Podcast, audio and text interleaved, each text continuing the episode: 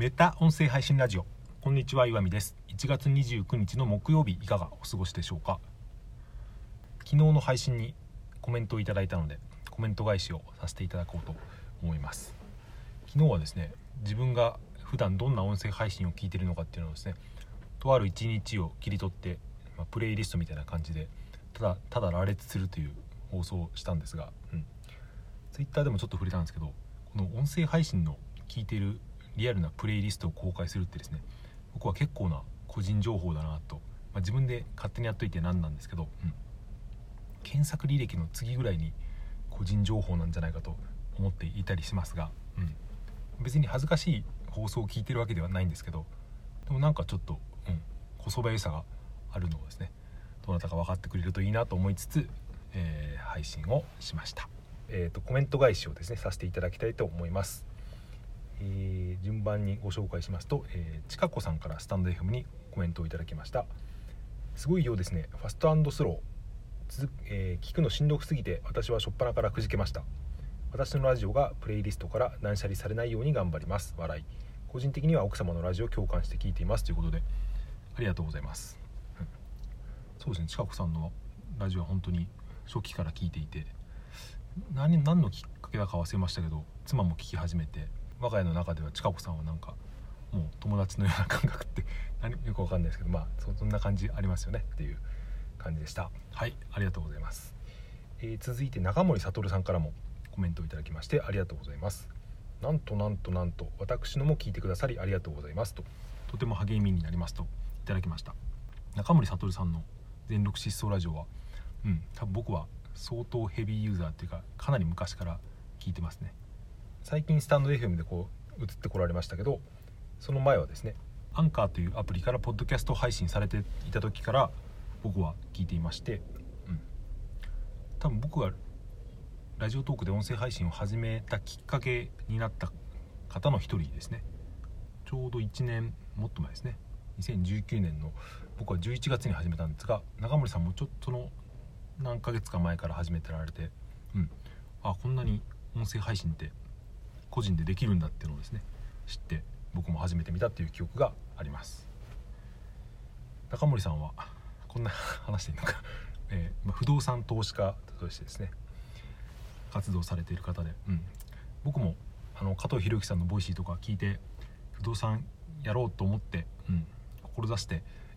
まあ、いましたっていうか今もいるんですけど、うん、いかんせんまだそこにですね踏み込めずにいる中中森さんはもう多分3件ぐらい持たれてですねすごいなと思いつつ放送を聞いています。コメントありがとうございます。続いて、えー、こちらは Twitter の方にですね日暮さんからたった今コメントが入っていたのでそちらも読み上げさせていただきます、えー、今昼休憩に聞かせていただきましたが全く他の配信者と色が違うにもかかわらず紹介していただき感謝感激しています。驚くことに配信を聞く前でしたが私は岩見さんの番組について触れています。ということでそうなんですね。僕まだその配信を聞いてないんですけどありがとうございます。全く色が違うと書かれていましたがまあ違うっちゃ違いますけどそうですね。まあ、聞いてるとなんか、うん、そんなに違わない気もしてくるというか よくわかんないですけどそうそれがでも面白いなと思ったんですけど昨日僕プレイリストみたいなのを公開しましたけど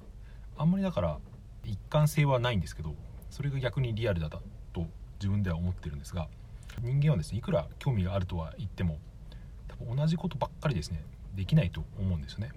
同じ話題ばっかり音声配信だったら聞いていられない気がして昨日僕あの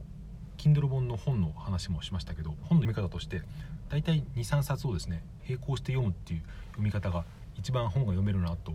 昔からやってたわけではなくて最近そういう読み方に至ったんですけどどういう本を並行して読む読むのかというと、割と硬くてですね読むのが骨が折れるような本を読むとしたらその対極にあるというか結構軽くて読み物的な本を一緒に読むというか割と一章ずつ読むとかそういう読み方をするとですね本がいくらでも読めるなってことに気づいたりしてこの音声配信のことで言うと別に誰の配信が硬くて誰の配信が軽いってそういうことを言ってるんではなくてですね僕ちょっと前に地域でやってる子育てコミュニティみたいなとこにたまに参加してるんですけどそういうとこに参加していろんな話方の話を聞いていると普通に生活してたらこういう方とは多分話す機会はないだろうなっていう人と出会えたりっていうか、まあ、その話が聞けたりとかしてそういうのってすごく何て言うか自分の人生にプラスになるなと思ってるんですね。うん、おそらくだけどその方の人生にも僕の話はプラスになってるんじゃないかと勝手に思ってていたりするんですけどやっぱりその普段あんまり出会えない人に出会うっていうのはなんか価値観を広げるというかそういういろんな年代のいろんな属性の方と話すっていうのはですねうんうまく言えないですけど人の心の精神安定上にですね僕はすごく効果があると思うんですよね。その子供にとってだけじゃなくて親にとってもっていうことなんですけど人間の子育てっていうのは集団保育が原始人とか当たり前だったっていう、まあ、昔ちょっとちょっと前までは子供っていうのは地域ぐるみで育てるもんだったっていう話を聞いてそうだよなと僕も思うんですけど今って核家族で子育てが大変で親が疲弊してるっていうのはあると思うんですけどそういう時にこういうインターネット上の Zoom とかのつながりとかもしくはこういった音声のつながりでもでもですねあんまりその自分と普段つながらなそうな人と間接的にでも話を聞けたりするっていうのはですね面白いっていうのもあるしストレス解消になるんじゃないかと思っていたりするんですよね。コメント返しから普段出会出会わない人に出会うことの効用みたいな話をさせていただきました。Twitter とか Facebook とかよりも多分音声配信の方が思いもよらない人とつながる可能性って高いんじゃないかなとなんかそんな気がしています。あんまりだからあれですよね。そのその人の属性って音声の場合は気にならないというか、まあ、それよりもなんかうん興味関心とか、まあ、声とかなんか人となりみたいのが割と大きいのかなと思ってますけど、うん、今話題のクラブハウスはそういう